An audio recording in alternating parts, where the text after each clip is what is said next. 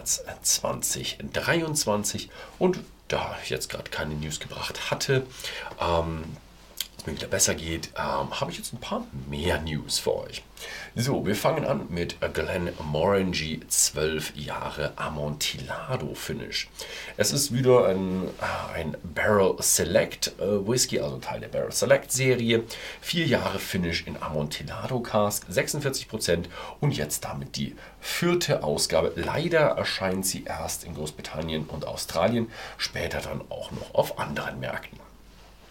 Dann haben wir Glenn Goyne, die ja, die engagieren sich ein wenig an einem an wohltätigen Zwecken. Und zwar haben sie sich ein bisschen an ähm, Freiwillige, die den Schutz der Feuchtgebiete in Schottland unterstützen, drangehängt. Und zwar, wenn man eben bei so einer Wohltätigkeitsorganisation wie Wildfold mitmacht, dann ähm, kriegt man eine Flasche Whisky und eine gratis Brennereibesichtigung. Was muss man dafür tun? Also diese Wildfold und Wetland Trusts, die, da muss man hingehen. Da muss man wirklich viel tun. Also Bäume fällen, Vegetation ruhen, invasive Pflanzenarten entfernen. Also im Grunde ja, die ganzen Moore instand halten, dass da nicht irgendwas anderes daraus entsteht, was da nicht hingehört. Eine ganze Menge Arbeit und die Leute kriegen jetzt dann für die Arbeit eine Flasche Whisky, was echt schön ist. Wenn man einen Tag Arbeit geleistet hat, ist abends eine Flasche Whisky. Äh, natürlich nicht die ganze, aber zum Probieren echt schön. Dann haben wir noch eine von unserer Ostküstenbrennerei Kings Barnes.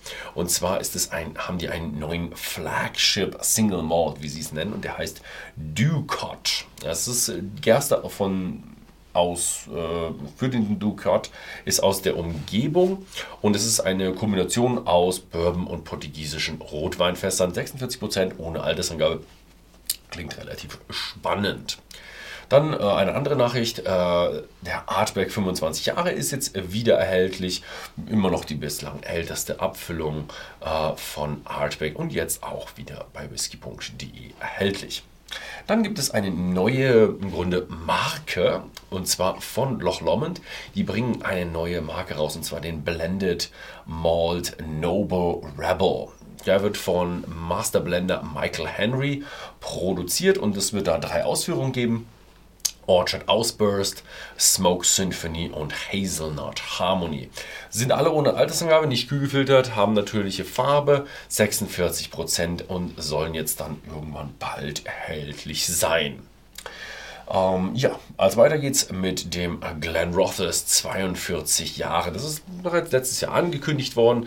Jetzt kommt er limitiert 1143 Flaschen und in Sherry Seasoned Casks greift 43% ABV. Richtig schöne alte Flasche und wir bleiben bei schöner alter Flasche und diesmal kommt eine von Highland Park. Es ist ein 54 Jahre alter Highland Park. Es gibt keinen älteren Highland Park, also der bisher älteste Whisky der Brennerei. Der Anlass ist natürlich ihr 225-jähriger Geburtstag und dazu kommen dann passend genau 225 Flaschen mit 46,9% ABV und jede Flasche wird ungefähr 39.000 Pfund kosten. Es gibt eine neue Brennerei, es gibt immer wieder eine neue Brennerei. Diesmal heißt sie Uilep Heist wahrscheinlich falsch ausgesprochen. Äh, und diese Brennerei ist in Inverness eröffnet. Seit 130 Jahren äh, ist es die erste neue Brennerei der Stadt und sie produziert kohlenstoffarm. Produziert, sie sind noch bei sehr, sehr niedrigen Produktionen, circa 200 Fässer pro Jahr. Das sind dann ungefähr, wenn man es sagen würde, Bourbonfässer wären das dann ungefähr 40.000 Liter. Also noch nicht so viel, aber sie wollen sukzessive ihre Produktion erhöhen. Das ist für normale kleine Brennereien hm, ja, relativ normal. Dann haben wir noch etwas anderes. Die Firma Metacasks versteigert ein 1988er Macallan Fass. Hatten wir schon öfters. Äh, Metacask ist so ein äh, weltweiter NFT-Marktplatz für Luxus-Whisky-Fässer. Und ja, man muss über 3 Millionen US-Dollar für so einen ähm, ja, Fass bezahlen. Sherry Butt heißt, er ist das Ganze, es ist ein Sherry Butt mit der Nummer 4178 und wurde am 5. Mai 1988 befüllt und er wurde auch natürlich vermessen. Alkoholgehalt ist 51,2 Prozent. Dann haben wir einen Tobomori, 25 Jahre. Der ist Teil der Hebridean Series. Ähm, wir hatten ja schon den 23-jährigen Tobomori, dann den 24-jährigen Tobomori, jetzt eben der 25-jährige Tobomori, 48,1% ABV, limitiert auf 5298 Flaschen, gereift in Oloroso-Fässern und Finish in, in Gonzales Bias-Fässern. Hm, klingt auch sehr interessant. Dann haben wir noch einen äh, neuen Port Charlotte, Isla Bali 2014. Wie immer 50% und 40 ppm. Dann gibt es Neues von der Isle of Arran und zwar von Lag. Und die präsentieren erste Single Malls aus ihrer Core Range. Ja, die neue Brennerei hat jetzt langsam eine Core Range. Erste Abfüllung der Brennerei gab es ja schon im Herbst, aber das war halt Founders Edition. Jetzt äh, kommt eben der Lag Kilmori und der Lag Corey Cravey. Und äh, das sind dann, ja, der Kilmori ist rauchig, First Fill Bourbon ohne Kühlfilter nicht gefärbt, also so der Standard, so ein bisschen mehr so Distillery Character. Und äh, die, der Name kommt eben von so einem kleinen Dorf in der Nähe von Lag. Der Corey Cravey ist auch rauchig, Lag ist rauchig. Bourbonfässer plus 6 Monate Oloroso Sherry Cast ohne Kühlfilter und nicht gefärbt. 55 Prozent, das ist so ein bisschen so der Upgrade, ein bisschen mehr. Nur ist auch so ein kleiner Weiler nordwestlich von Lag. Ja, sehr interessant. Ich werde auch bald irgendwann nach Lag fahren, also weil euch da irgendwas besonders zu Lag interessiert, außer das, was ich normal, wo ich alles ablichte, sondern besondere Fragen habt, dann schreibt es mir unten gerne in die Kommentare, die, falls ich die dann irgendwo sehe, ah, werde ich die auf jeden Fall mitnehmen. Und dann haben wir noch eine kleine Beförderung. Stephanie McLeod wird Director of Blending Scotch Whisky bei Bacardi. Das kommt nicht von ungefähr. Sie war vorher Masterblenderin bei Bacardi, also hat insgesamt schon 25 Jahre Erfahrung bei der Whiskyherstellung, also sehr erfahrene Frau. Äh, und jetzt wird sie eben zuständig für die personelle und konzeptionelle Weiterentwicklung der Whisky-Marken Royal Bruckler, The Deveron, Greg Lachy, Altmer und Aberfeldi tätig sein. Also eine sehr verantwortungsvolle Stelle. Dann haben wir noch eine ja, Nachricht wieder über ein ja, Crime, also ein, ein Verbrechen. Und zwar wurden 350 Flaschen The Maltman und The Grain Man gestohlen. Das war ein, eine ganze Palette von L einem LKW-Transport von Schottland in die Schweiz und wahrscheinlich fand die Tat in Frankreich statt und die Abfüller und Importeure bitten um Mitfüllhilfe. Haben sogar eine kleine Liste gegeben, was es für Abfüllungen waren. Islands Blended Islands Blended Mall 22 Jahre, Bunnahaven 12 Jahre, Secret Speyside 30 Jahre, Ben Nevis 24 Jahre und Dumbarton 30 Jahre. Wer da irgendwo Paletten angeboten bekommt, der sollte sich einfach melden, damit man die Hehlerware irgendwo wieder findet. Ähm, dann haben wir eine Nachricht aus Irland und zwar die, ja, die südliche Brennerei, die Waterford äh, Cuvée. Äh, Argon ist eine neue Abfüllung und zwar ist es ja wieder so ein Convey-Konzept, wie wir aus dem Weinbereich kennen. Es ist aber ein Single Malt und zwar verschiedene Single Farms. Das ist ja dieses Konzept von Waterford werden dann zu einem Cuvée zusammengemacht, mehr Komplexität zu erzeugen, 47% ABV und es wird eine dauerhafte Abfüllung sein von Waterford. Dann haben wir noch einen kleinen Rechtsstreit und zwar ist der Rechtsstreit, ganz bizarr, zwischen Mariah Carey und äh, einem Whisky-Hersteller, der Black Irish vertre äh, vertreibt. Und die hatten schon zwei Jahre Rechtsstreit und jetzt hat eben Mariah Carey gesagt, okay, ich kaufe mir jetzt den, die Marke Black Irish und eben diese Black Irish werden jetzt dann unter Born Irish vertrieben. Hintergrund ist, Mariah Carey hat 2021 ein Black Irish Sahnelikör veröffentlicht. Und da gab es eben Markenkonflikt und deswegen durfte man den nicht in die EU und Großbritannien verkaufen. Und jetzt hat sie eben diese Marke gekauft und kann eben ihr Sahnelikör da verkaufen. Ist ein bisschen, muss ich sagen, an mir vorbeigegangen. Ich wusste gar nicht, dass Amara Carey ein Irish Sahnelikör, ein Black Irish Sahnelikör rausgebracht hat. Ja, könnten wir vielleicht auch mal probieren. Dann haben wir noch mehr von den Irish Distillers und zwar die Irish Distillers kündigen nachhaltige Verpackungsänderungen an. Ähm, Sekundärverpackungen sollen bis Ende 2025 alle recycelbar, re, äh, wiederverwertbar, kompostierbar oder einfach nicht vorhanden sein. Zum Beispiel äh, Jameson soll künftig ohne eben Geschenkpackung sein, also komplett entfernt eben und, oder nicht vorhanden. Und Middleton Very Rare soll eben von der Holzkiste auf komplett recycelbare Geschenkkartons umstellen. Ja, dann geht es mal weiter in den USA. Wieder ein gewisser Rechtsstreit wieder bei Jack Daniels. Und zwar geht es um den äh, Whisky Pilz. Man kennt ihn aus dem Englischen, das ist der Distillers Mold. Wenn man es direkt übersetzen würde, wäre es eigentlich ein Destillationsschimmel. Gibt es auch einen tollen Fachbegriff, Baudoina, ich weiß, kein Lateinisch. Ähm, ja, das ist ein, wirklich ein, ein Schimmelpilz ein Schwarzschimmel und der macht schwarzen Belag auf Wände und ja, ungefähr auch ein Inch Zoll auf den Fässern. Da wirklich merkt man, wie da so ein Schimmel wächst. Und das wusste ich auch vorher nicht, dass der Schimmel sich auch ausbreitet.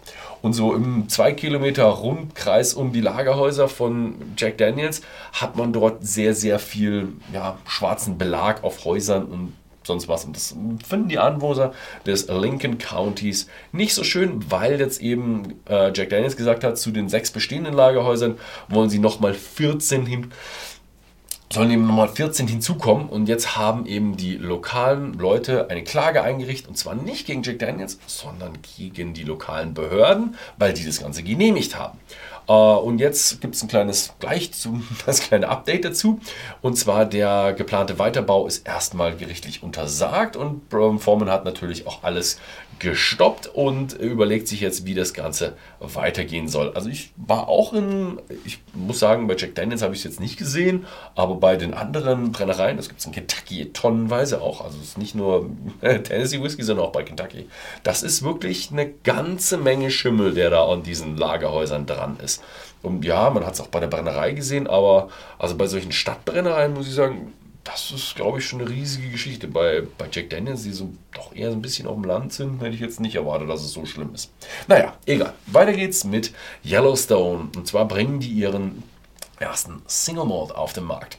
Ähm, das ist eben ähm, die Ankündigung von der Limestone Branch Distillery und die bringen jetzt den Yellowstone American Single Malt Whisky mit 54% ABV, 4 Jahre Reifung in amerikanischen Weißeichenfässern, 100% gemälzter Gerste. Leider erstmal nur in den USA. Schade. Ja, also so Amerikaner merken schon, es kommen jetzt doch ein paar mehr Malt Whiskys und Single Malt Whiskys da drüben raus. Weiter geht's im internationalen Bereich und hier haben wir die Elchbrennerei in den Nachrichten und zwar ist denen der Dachstuhl abgebrannt. Also die haben Schaden von einer halben Million Euro. Glücklicherweise war niemand im Gebäude, niemand ist verletzt worden. Es ist wirklich nur ein Sachschaden, aber natürlich ohne Dachstuhl und Dachstuhl abgebrannt haben sie jetzt erstmal einen Stillstand und da müssen die Franken erst noch mal ein bisschen ran. Wie lange Stillstand sein wird, ist jetzt leider noch unklar. Was auch noch unklar ist, ist auch die Brandursache. Ja, hoffentlich geht es da wieder gut, mit guten Dingen zu und hoffentlich können die da wieder produzieren. So, dann haben wir noch die Alexandrion Group. Die hatte ich, glaube ich, schon mal drin. Das ist nämlich eine rumänische Gruppe und das ist, äh, ist Rumäniens größter Spirituosen- und Weinhersteller. Die haben ja da eine Brennerei und jetzt wollen sie eine zweite Brennerei für ihren Carpathian Single Malt Whisky äh, bauen. Die Produktionsstätte der zweiten Brennerei wird direkt neben der ersten Brennerei sein, äh, im Kreis Prahova. Prahova, weiß nicht, vielleicht auch falsch ausgesprochen. Äh, und die neue Produktionsstätte soll dann auch aus zwei kupfernen Potstills, also ich gehe mal davon aus, dass sie einfach ihre Produktion verdoppeln. Das ist relativ üblich, wenn man mehr haben will für seine normalen Abfüllungen. Dann haben wir eine Nachricht von Stauning. Die haben normalerweise immer so ein bisschen so die artsy Flaschen. Diesmal hat man eine Stauning Whisky Flasche, die man selbst gestalten kann. Die dänische Brennerei macht jetzt eben so ein Do-it-yourself-Paket. Du kriegst ein Paket und dann hast du ein relativ generisches Label, sodass man es verkaufen kann. Und dann kriegt man viele Sticker und äh, ja, so, so ein Set im Grunde mit Aufklebern und dann kann man sich seine, seine Flasche selbst gestalten und man ist selbst dann sein Künstler. Ja. Hintergrund ist so, ja, Lieferprobleme mit diesen künstlichen gestalteten Stauning-Sets. ja. Was es jetzt noch gibt, ist noch ein kleines Interview und zwar mit John McKenzie, dem Distillery Manager von Aberfeldi. So that was it with the news, and we still have a little interview with John McKenzie from the Aberfeldi Distillery. very welcome. Thank you very much. Thanks for having me. Yeah, and the news about you was you became the new distillery manager of Aberfeldy. It was in 2020, right? Yeah, June 2020. Yes, but you're not a spring chicken. You you started your career in whiskey like 20 years ago. Yeah, um, almost 20 years ago, I started. Um, well, I actually started in a, a whiskey shop in Inverness. Um, I was a, a, shop assistant there, and I could only, as a young man, I could only dream of working as a distillery manager. Um, but um, I was lucky enough to get a job starting as a distillery operator at Royal Brackla. Um, that was in 2006, and then I gradually made my way into the position I'm in now, which is distillery manager at Aberfeldy. Nice, nice. So, so was it like always your dream when when you started off, or was it uh, did it did you just get into it? Yeah, I mean it's it's funny. Um, whiskey when when I was working in the shop, it was uh, it was kind of like a hobby in a way. You know, it was getting used getting used to the different brands and becoming familiar with the different tastes and so on. But mm-hmm. looking at the all the, the special limited edition bottlings with the distillery managers' names, I could only uh, looking look on and and in awe at, at uh, what that actually meant to, to to being in a position where you could actually write a, your name on a on a bottle like that. So, but here we are now. yeah, it must be it must be a dream come true actually. So, um, you're now the distillery manager at Aberfeldy. I've heard a lot of stuff about uh, sustainability of Aberfeldy. So, so what's going on there? What are you doing there? Yeah, so we have a biomass boiler, um, which uh, burns wood pellet uh, mm. fuel, um, which uh, supplies our steam demand for the distillery. Um, that accounts for 95% of our steam demand. We also have um, we have LPG. We're burning LPG, which is um, lower carbon emissions than our old um, heavy fuel oil boiler, which we converted last year. So um, looking forward, um, the, the LPG tanks have the potential to to switch to to biogas, which will be a, a carbon neutral fuel in the future. So um, our goal is to, to go carbon neutral by 2030. So 2030. zero okay. zero carbon emissions. So yeah. uh, do you also do like energy recuperation and that kind of stuff? Yeah, of course we do. Uh, we have um, heat exchangers on site. Um, we um, we we're, we're always looking at um, new new technologies which which might be available. We're looking efficiencies is very important. We like to keep things clean and and keep heat transfer to, to a maximum to reduce our our carbon emissions emissions that way. Yeah, it's always nice to have when you have the the efficiency side. It's always nice to have the, uh, the you lower the your environmental impact and you also lower your cost.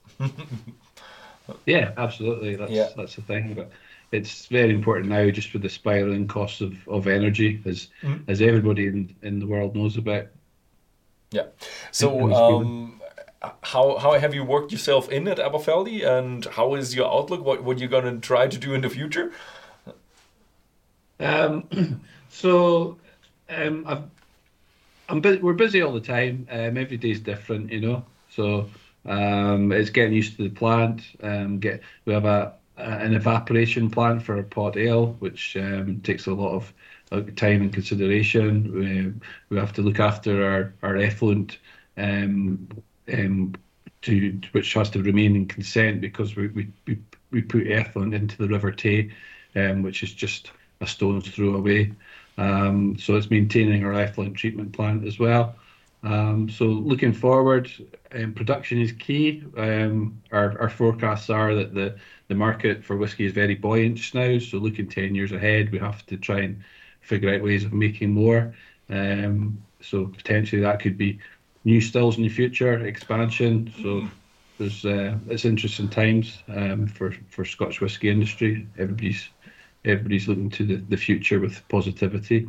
Yeah, I, I'm always hear, glad to hear that someone is planning to expand their production because I like it when you have enough so you can have enough for storage. You know, if you don't have enough production, then you can't put it long enough in the cask. Yeah. Yeah, I, yeah. I like to hear that. Yeah, so um, yeah, it goes. It's not just a case of expansion. We have to look at storage as well. So the warehouses have to um, you need more warehouses at the end of the day, more room. Involves putting down investment now um, before you can even begin to expand. Yes. Oh, ni- nice to nice to hear. Um, but it's it's still everything is still in in planning phase, huh? Yeah. Otherwise, we've probably heard it through the press. yeah, it's very early stages, so um, we um, yeah, it's, it's we're keeping an eye on the space in the future. Yeah, I'd, I'd love to hear. Uh, I'd love to visit you again. You have that nice river, and it's just a yeah, nice distillery. Um, yeah, so thank you very much for having us uh, or having an interview with me. You, is there anything you'd like to add? Anything you'd like to mention? I know, just um, hello to you guys in Germany and keep enjoying Deers Deers whiskey. oh yeah, we do. Uh, actually, a lot of Aberfeldy as well. Aberfeldy is. Oh, we just had a few uh, uh, special bottlings with your, I think it was red wine series, right? Yeah, that was Cabernet Sauvignon and Napa Valley. Yes, um, Napa Valley we had, and the po, po I can't remember, but they were amazing. they were really Pauillac. Pauillac, yes, yes, yeah, that was nice. Yeah. Okay, Beautiful. Yeah. So thank you very much for for the interview, and um, to all the viewers out there, thank you very much for watching, and see you next time. Thanks a lot. Thank you. Bye bye.